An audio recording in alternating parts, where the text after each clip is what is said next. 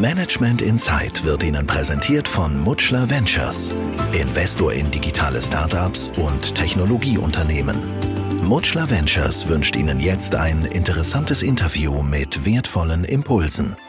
Management Insight, der Podcast mit Katrin Lehmann. Hierarchien, verkrustete Strukturen, Zettelwirtschaft statt Digitalisierung, Silodenken statt Kommunikation. In vielen Krankenhäusern herrschen oft noch die sogenannten Götter in Weiß. Ärzte, Pflege und Verwaltung arbeiten gegen statt miteinander und das, obwohl sich die Gesundheitsbranche gerade in einem riesigen Change-Prozess befindet. Deutschland ist mit Krankenhäusern überversorgt, Kliniken müssen schließen oder sich Nischen suchen. Entsprechend groß sind die Schwierigkeiten für das das Management eines Krankenhauses. Wie geht man als Leader einer Klinik mit den vielfältigen Herausforderungen um? Ich werde gleich nachfragen. Die Gesundheitsbranche im Wandel unter dem Einfluss der Corona-Pandemie. Das ist unser Thema heute und damit herzlich willkommen zum Management Insight mit Susanne Quante, Geschäftsführerin der Lungenklinik in Großhansdorf bei Hamburg. Hallo, Frau Quante. Hallo, vielen Dank für die Einladung. Als Lungenfachklinik waren Sie vermutlich die Anlauf Anlaufstelle für Menschen, die sich mit Covid-19 infiziert haben, weil das Virus ja auf die Atemwege geht oder gehen kann. Wie sind Sie persönlich durch diese Zeit gekommen? Also, dass Sie mir diese Frage stellen, überrascht mich nicht. Aber in der Tat ist es so gewesen, dass äh, die Covid-19-Pandemie von der Bundesregierung ähm, sehr gut organisiert worden ist, muss man sagen. Und wir sind eben gerade nicht Hauptanlaufkrankenhaus gewesen. Waren Sie nicht? Nein, das mhm. waren wir eben gerade nicht, mhm. sondern es ist im Grunde genommen verteilt worden auf die einzelnen Standorte äh, nach versorgungspolitischen Gesichtspunkten und auch nach der Leistungsfähigkeit der einzelnen Häuser Häuser, was nicht heißt, dass wir nicht leistungsfähig äh, sind oder gewesen wären, auch diese Patienten zu behandeln. Ähm, aber es ist halt tatsächlich anders aufgeteilt worden in Richtung Maximalversorger. Ähm, das sind die Universitätskliniken an vorderster Front gewesen, ähm, das UKSH in Schleswig-Holstein, aber auch das UKE in Hamburg und auch alle anderen. Mhm. Und ähm, jedes Krankenhaus war natürlich gehalten, sich auf der anderen Seite auf diese Pandemie, auf diese besondere Situation äh, einzustellen ähm, im Ausbruch, aber eben natürlich auch in der langen Zeit ähm, danach. Denn aus meiner Sicht wird es keine Zeit nach Covid-19 oder nach Corona geben, sondern es wird die Zeit geben, wie wir sie gestalten mit diesem Virus. Mhm. Und man muss mit, dem der, leben, ne? Man muss mit dem ja, leben klar. und auch eben äh, mit der Pandemiesituation. Mhm. Wie war das für Sie als Geschäftsführerin, das Haus und die Mitarbeiter durch diese ja, schwere und intensive Zeit zu steuern. Es war ja alles neu. Und gerade Sie in der Position als Geschäftsführerin einer Lungenfachklinik, also wo man denkt, Mensch, das ist genau der Ort, wo man noch einmal mehr Acht geben muss. Wie haben Sie das hingekriegt? Ja, ich bin ja ähm, selber in Anführungsstrichen nur Juristin und Krankenhausbetriebswirtin und äh, in dieser Situation hat sich es eben extrem bewährt, dass wir uns die Geschäftsführung teilen mit einem ärztlichen Geschäftsführer, der äh, mit Professor Rabe maximal ähm, nicht nur informiert ist, sondern auch maximal engagiert ist und engagiert ähm, durch die Krise ähm, geführt hat, das ganze Haus. Und wir uns das im Tandem sehr gut haben teilen können. Denn es ist in der Tat so, die Unsicherheit beim Personal, bei den Patienten, bei den Angehörigen war groß, ist auch noch groß.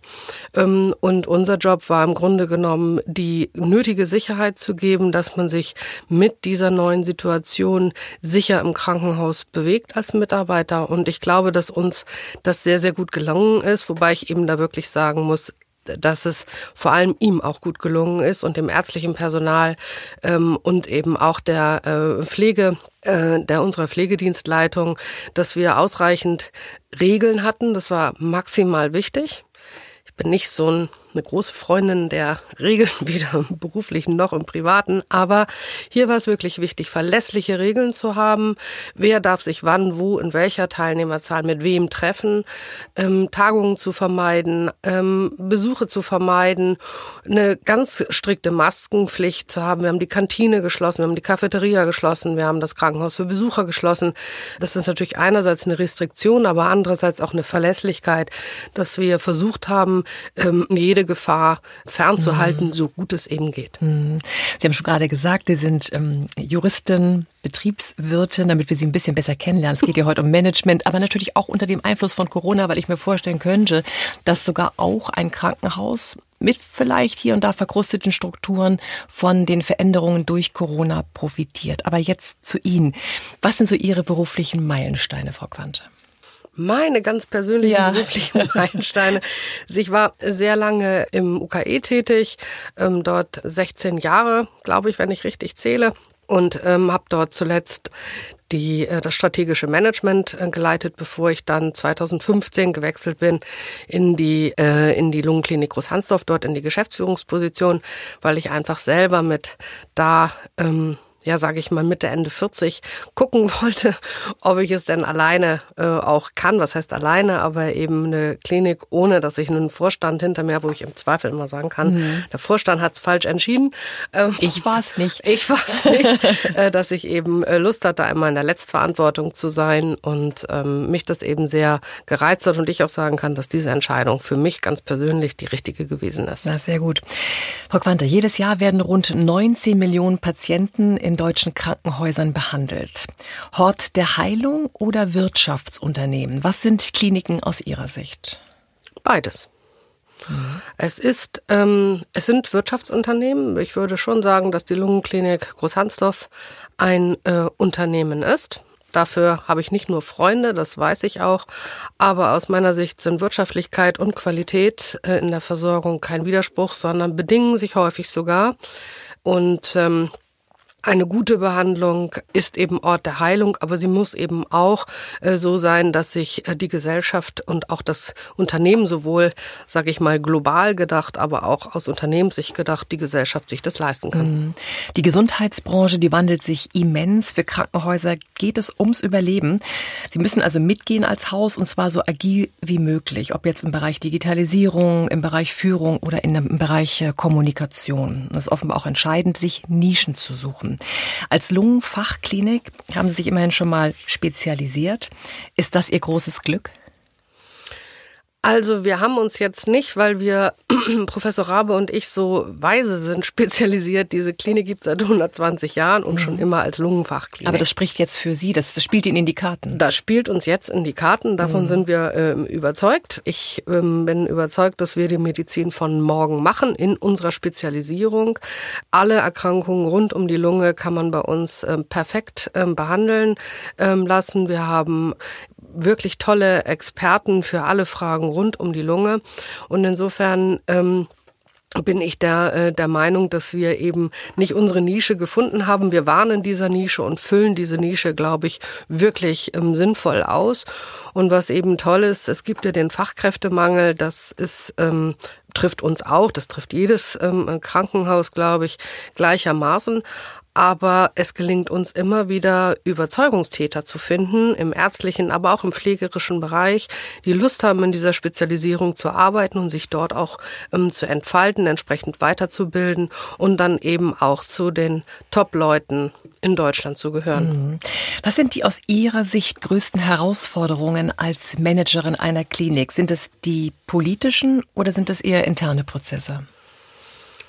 Ach, ich habe beide Prozesse gleichermaßen gerne. Ähm, und ich glaube, dass sie sich bedingen. Also das ähm, Thema interne Kommunikation, Führung, Team, ähm, das richtige Personal zu haben, für jeden ein Ohr zu haben, das ist maximal wichtig. Und gerade in einem Change-Prozess, in dem wir uns befinden, spätestens seitdem ich da bin, seit dem 1.27.15, ist es so, dass wir in einem Veränderungsprozess sind, der der Klinik sehr gut tut, der aber den Menschen, die dort arbeiten, gerade auch lange arbeiten, unterschiedlich ähm, schwerfällt mhm. und auch mit Ängsten verbunden ist, mit Besorgnissen, ähm, mit Fragen, kann ich das überhaupt, kann ich das überhaupt leisten? Manche sagen, ich will es vielleicht auch gar nicht leisten, mit denen muss man sich dann sehr auseinandersetzen, manchmal auch trennen. Ähm, aber ähm, das sind Prozesse, die sicher sehr wichtig sind und auch die Transparenz, die wir als Geschäftsführung dort haben müssen, dass es auch verstanden wird, warum wir bestimmte Dinge machen und sie nicht machen primär, um Leute zu ärgern, sondern um die Klinik insgesamt besser zu machen. Das ist, glaube ich, mhm. ähm, noch wichtiger als ähm, das Externe, mhm. wobei man das nicht vernachlässigen darf. Ja, das glaube ich. Eine Klinik oder Praxis ist so leistungsfähig wie die Mitarbeiter, aus denen sie besteht. Das habe ich in einem Ärztemagazin gelesen, diesen Satz. Trifft er Ihrer Meinung nach zu? Ja. Hm. Wie wichtig ist in diesem Zusammenhang die interne Kommunikation? Sie haben es gerade schon angesprochen, ne? das ist ein wesentlicher Punkt. Wie wichtig im Detail? Maximal wichtig. Also informiertes, positives ähm, Personal, was ähm, auch mal fünfe gerade sein lassen kann, weil sie hinter dem Unternehmen stehen, weil sie grundsätzlich verstanden haben, dass man es gut mit ihnen meint und dass man es gut mit der Klinik und dem Arbeitsplatz meint und auch mit den Patienten. Das ähm, hilft maximal. Das geht nur, wenn ich eine wirklich gute interne Kommunikation habe.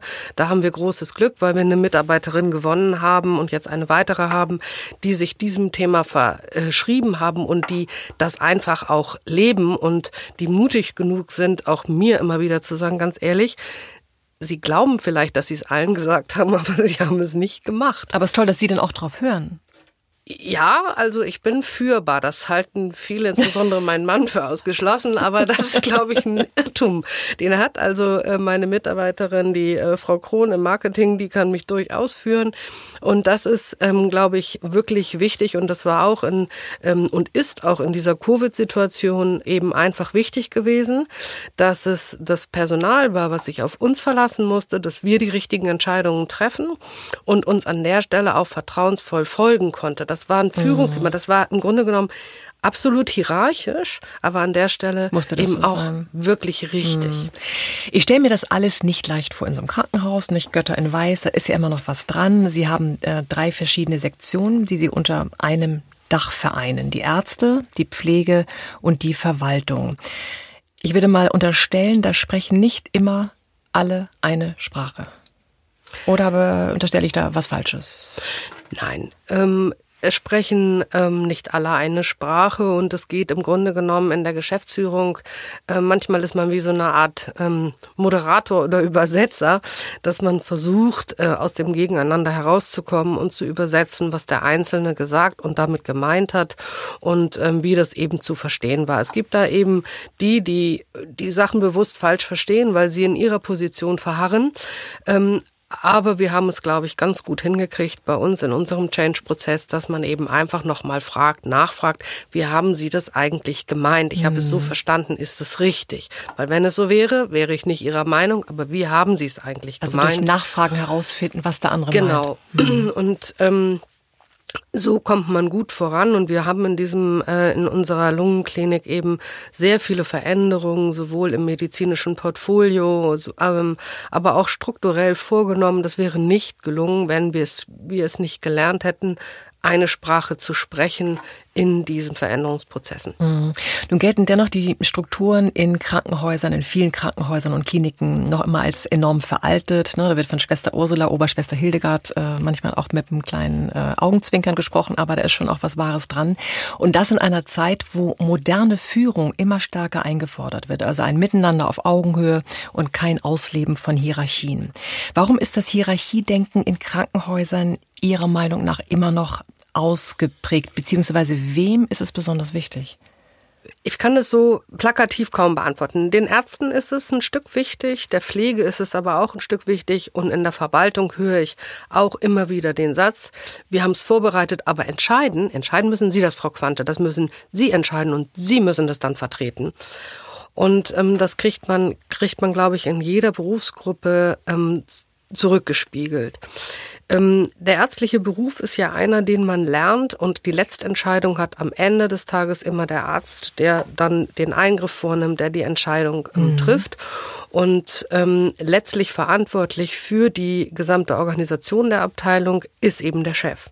Aber wir versuchen die Stationsleitung und auch die einzelne Schwester zu befähigen, ihre Entscheidung selber zu treffen und eben einfach auch mal dem Arzt zu widersprechen. Mhm. Insofern glaube ich, dass die, äh, dass der Austausch und das Mitnehmen tatsächlich ähm, wichtig ist und woran wir arbeiten müssen, ist, dass wir Strukturen schaffen, wo diese Kommunikation auch möglich ist. Ähm, wir haben eine Besprechungsmatrix uns jetzt mal ähm, vorgenommen. Das macht auch meine Kommunikationschefin.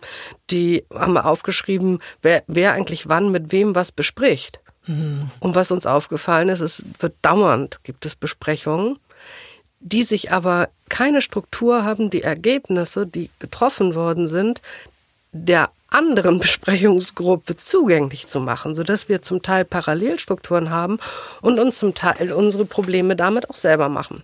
Das wird jetzt bearbeitet, das ist erkannt. Und ich freue mich schon auf die Ergebnisse, wo wir dann im Grunde genommen eine noch vernetztere Kommunikation haben.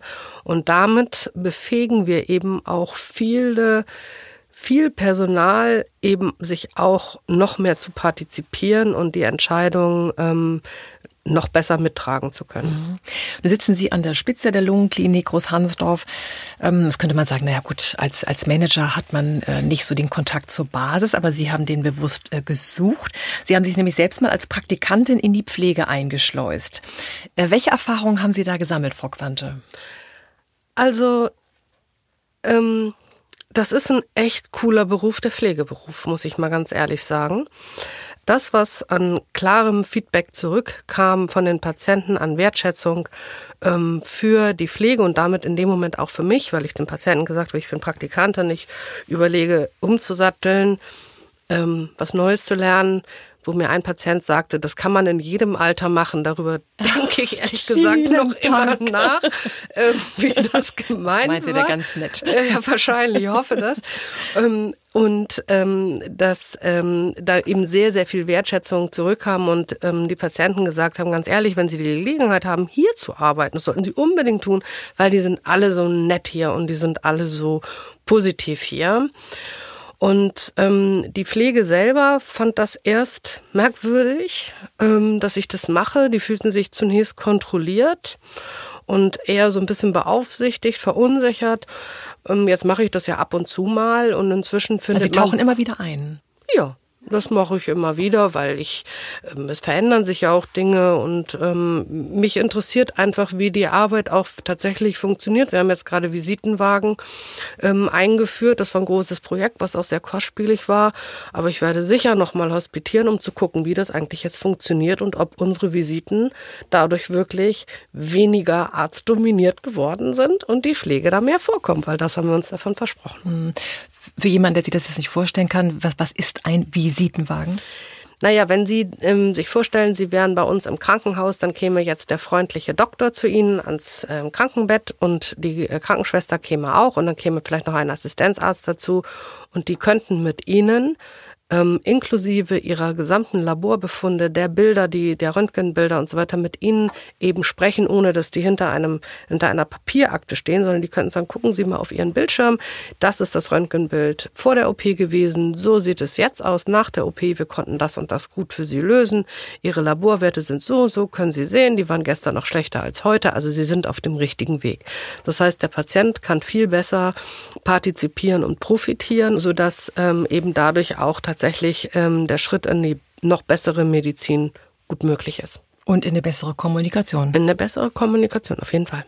Sehr gut, weil ich höre raus, dass Sie durch Ihr Verhalten auch vorleben, wie wichtig das Interesse am anderen ist, am anderen Job und wie wichtig der Austausch ist und das Bemühen, immer ein Ergebnis zu finden und sich aufeinander einzulassen. Sonst würden Sie da wahrscheinlich nicht äh, eintauchen, um mit Ihren äh, Kollegen zu sprechen. Nun gibt es natürlich auch Situationen, wo Sie als Chefin dastehen und auch mal Entscheidungen treffen äh, müssen, die vielleicht für den einen oder anderen unbequem sind. Dennoch müssen Sie diese äh, Entscheidung treffen. Sie müssen dafür sorgen, dass sich die verschiedenen Ebenen kommunikativ angleichen, damit es eben äh, ergebnisorientiert ist. Also dass ein Wir entsteht. Sie haben eine Mitarbeiterbefragung durchgeführt. Das hatten Sie mir im Vorgespräch erzählt. Warum? Und was ist dabei rausgekommen? Also wir haben die ähm, durchgeführt, quasi erst im fünften Jahr meiner ähm, Amtszeit dort, sage ich mal. weil ich gesagt habe, ganz am Anfang nützt mir das eigentlich ähm, nichts, denn ich brauche erstmal Strukturen, um die Ergebnisse, die da rauskommen, dann auch umsetzen zu können. Das Positive ist, es haben sich also wirklich alle beteiligt. Das fand ich wirklich toll. Und wir haben jetzt Strukturen, dass wir die Ergebnisse auch umsetzen, aufnehmen und umsetzen können. Ähm, was für mich sehr, sehr erfreulich gewesen ist, ist, dass sich wirklich viele wohlfühlen und viele wohlfühlen, ähm, das ist da rausgekommen in der Wahrnehmung der Tätigkeit, die sie da machen. Mhm.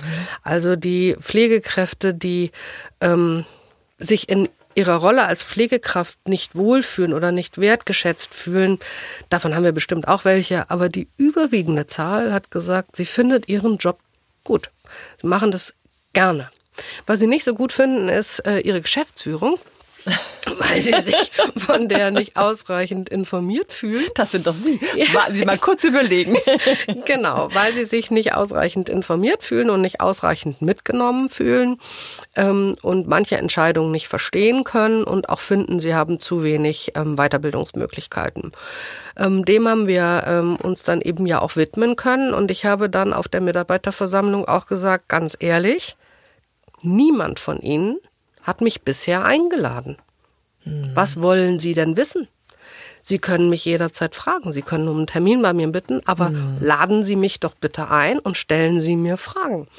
Ähm, das ist ein bisschen die Frage der Bring- und der Hohlschuld und an der arbeiten wir jetzt. Mhm. Ähm, also ich bin jetzt eingeladen gewesen von den Stationsleitungen und ich, äh, das OP-Funktion, wir haben durch ähm, die, ähm, den Ausbruch der Corona-Pandemie, haben sich manche Termine tatsächlich ein bisschen verschoben, weil ich gesagt habe, das macht jetzt keinen Sinn, mhm, jetzt so große Besprechungen zu machen, wo wir alle sagen, wir niemals mehr als fünf Leute, jetzt sind es zehn, ähm, zusammen in einem, äh, in einem Raum, dann können wir auch noch ein bisschen bisschen warten.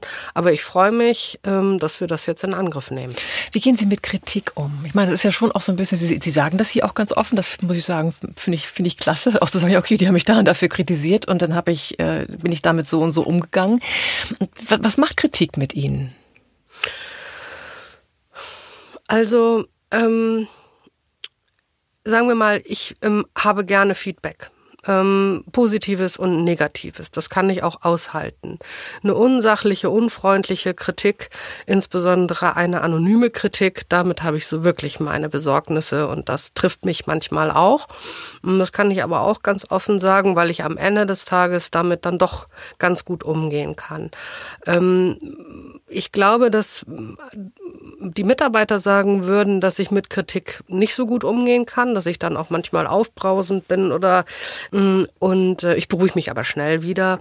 Ähm, eine gute Eigenschaft an mir ist tatsächlich, dass ich überhaupt nicht nachtragend bin. Also wenn ich mich zum Beispiel jetzt über Sie unglaublich ärgern würde, dann wäre das ähm, mit dem Abschluss auch wieder vorbei, wenn wir es geklärt haben. Mhm. Und was mir nicht mehr einfallen würde, ist, wenn ich an sie denke, dass ich mich einmal über sie geärgert habe, sondern dass wir ein tolles Podcast aufgenommen haben. Ne? Also das ist so, ja, das, das, bleibt Posi haften. Das, ist, das ist das, was haften bleibt. Also konstruktiver Umgang mit Kritik und mit Feedback. Ja. Ja, ist gut. Kommunikation ist ja ein wahnsinnig wichtiges Thema, erst recht ähm, für eine Klinikchefin generell wichtig. Digitalisierung ist auch ein wichtiger Punkt. Da hinken viele Kliniken deutlich hinterher. Wie war das bei Ihnen in Großhansdorf? Man sagt es vor Corona und nach Corona. Digitalisierung. Ich könnte mir vorstellen, das war ja bei vielen ein wahnsinniger Push. Das ist ja ein Vorteil von Corona gewesen. Wir mussten was machen, wir mussten schnell reagieren. Wie war das bei Ihnen? Wir haben schon vorher mit, ähm, also wir sind eine von den Kliniken, die in der Digitalisierung hinten an war. Und wir hatten das Problem ähm, aber auch erkannt und schon vorher ähm, Maßnahmen eingeleitet, in die äh, Digitalisierung zu kommen. Aber sicher ist es so, dass der äh, Corona-Prozess ähm, ähm, und die Corona-Situation ähm, uns, auch uns in der Digitalisierung einen ganzen Schwung nach vorne gebracht hat und in eine noch schnellere Gangart gebracht hat, ähm, bisher Papierprozesse zu digitalisieren, aber auch im Austausch mit anderen ähm, eben digitale Möglichkeiten ganz anders und viel selbstverständlicher zu nutzen. Lassen Sie uns noch mal einen Blick in die Zukunft werfen. Sagen wir mal zehn Jahre weiter. Wie wird sich die Medizin, die Gesundheitsbranche entwickeln? Ja auch unter dem Einfluss natürlich äh, von Corona. Zehn Jahre weiter. Also in fünf Jahren haben wir erstmal unseren Neubau. Das ist für uns jetzt ganz persönlich. Der Bettenneubau. Der Bettenneubau. da haben Sie jetzt die Zusage bekommen? Da haben wir jetzt äh, die Zusage bekommen und sind darüber sehr glücklich. Deshalb musste ich das an dieser Stelle einmal erwähnen. Das ist auch richtig so. und ähm, sicher wird es so äh, sein, wir werden die Krankenversorgung, äh, die ähm, wird immer weiter zusammenwachsen. Es wird immer transparenter, auch zwischen den Sektoren in der ambulanten und stationären Medizin, aber auch in der nachsorgenden rehabilitativen, denn das ist ja auch ein Thema, was wir mit Corona sehen. Es ist eine ähm, Pandemie gewesen, es ist ähm, immer noch eine Pandemie. Wir werden auch keine Zeit nach Corona haben, glaube ich. Wir werden eine Zeit mit der Pandemie haben. Und das, was wir sehen, dass es den Patienten eben auch, wenn sie geheilt sind von der Infektion, sind sie danach noch krank. Das heißt, auch die rehabilitative Medizin wird eine größere Bedeutung haben und damit eben auch die sektorübergreifende äh, Medizin aus einer Hand. Ähm, Qualität wird immer messbarer. Ähm, durch die Digitalisierung werden wir noch schneller Forschungsergebnisse in die Medizin bekommen. Deshalb ähm, äh, ist das eben auch maximal wichtig, dass es eine äh, Verbindung zwischen Forschung und Krankenversorgung gibt, weil die Ergebnisse der Forschung ähm, direkt ans Krankenbett tatsächlich gehören, ähm, damit man sie in die Versorgung ähm, einbringt. Und da verspreche ich mir für die nächsten zehn Jahre weiter den Weg der Digitalisierung und ähm, eben eine verbesserte Qualität. Frau Kante, in Zeiten massiver Veränderungsprozesse ähm, steigen die Anforderungen und Herausforderungen an Führungskräfte in der Gesundheitsbranche immens. Mediziner sollten künftig nicht nur mit ihrer Expertise überzeugen, sondern auch mit Leader Qualitäten. Über welche Kompetenzen und Soft Skills sollte ein Arzt verfügen in der Zukunft? Jetzt am besten auch schon, aber was sind die, die Trends? Was glauben Sie? Ich glaube, dass wir ähm, dieser, dieser Gott in Weiß, das ist ja einer, der jederzeit, Tag und Nacht alles immer können muss. Und ich glaube, ähm, dass es ähm, viel mehr Teamplayer gefragt sind und dass man sich auch Arbeitsschritte auch als Arzt gut aufteilen kann. Der eine ist eben der bessere Wissenschaftler, der andere ist besser am Krankenbett, der nächste ist ein sehr guter Handwerker im OP und all das zusammengenommen muss nicht alles eine Person können. Auch da, glaube ich, kann man, äh, wir waren ja vorhin bei den Hierarchien, kann man im Grunde genommen auch gucken, dass man ähm, bestimmte Dinge besser aufteilt. Also nicht der Chefarzt, der alles können muss, sondern der Chefarzt, der als Teamplayer natürlich die Letztverantwortung hat und eben auch die Weiterbildung ähm, junger Ärzte dann ähm, eben macht und die Ausbildung. Aber letztendlich ähm, seine Oberärzte und sein Team begeistert, auch Verantwortung zu übernehmen. Und ähm, das dann eben auch entsprechend zulässt und wertschätzt. Mhm. Kann man diese Liederqualitäten im äh, medizinischen Segment erlernen? Muss man. Mhm. Also ich habe noch nie verstanden, warum ähm, man einen Abischnitt haben muss, ähm, um Medizin studieren. Also warum man überhaupt einen haben muss, möglicherweise. Aber äh, warum wir nach wie vor in Deutschland der Meinung sind, dass nur wer 0,8 Abi hat, mhm. ein guter Arzt werden kann weil ich schon glaube, dass ähm, eben jemand, der ein 2,0 Abi ähm, hat, meins war noch schlechter, 2,3, um das gleich zu sagen. Also ich meinte, ich bin nicht keine gescheiterte. auch eher die schlechtere Richtung. ich bin jetzt keine gescheiterte Medizinstudentin, ja. aber ähm, dass man im Grunde genommen da eine größere Durchlässigkeit braucht, um eben auch genau diese Teamplayer ähm, dann eben auch in diese Funktionen zu bringen. Mhm. Gerade weil man weiß, dass es in Zukunft noch viel mehr darauf ankommt, ja. menschlich zu führen, mit Empathie, mit mhm. Interesse und mit einer Überzeugung überzeugenden Kommunikation, ja. wie Sie ja auch die vorleben und alles dafür tun, dass sich das in Großhansdorf in Ihrer Lungenklinik genauso weiterentwickelt. Frau Quante, es war interessant zu hören, vor welchen Herausforderungen Manager eines Krankenhauses stehen, warum Kommunikation auch dort das Allerwichtigste ist. Ich danke Ihnen für das interessante Gespräch und Ihre wertvollen Impulse. Vielen Dank. Ich habe zu danken. Vielen Dank für die Einladung. Das war Management Inside, der Podcast mit Katrin Lehmann. Alle zwei Wochen neu. Jetzt abonnieren und keine Folge verpassen. Haben Sie ein Management-Thema, das Sie interessiert, bewegt, für das Sie vielleicht sogar richtig brennen? Oder gibt es Menschen, von denen Sie sagen, der oder die gehört genau in diesen Podcast? Dann melden Sie sich gern. Sie können mir schreiben unter mail at medientraining-hamburg.de oder Sie rufen durch unter 040 227 1550. Planen Sie für Ihr Unternehmen individuelle Interviews, die Sie im Intranet, auf Ihrer Homepage oder in den sozialen Medien veröffentlichen möchten? Gerne realisiere ich auch diese Corporate Podcasts für Sie. Melden Sie sich jederzeit. Ich freue mich auf Sie. Management Insight wurde Ihnen präsentiert von Mutschler Ventures, Investor in digitale Startups und Technologieunternehmen. Sie erreichen uns unter mutschler-ventures.com.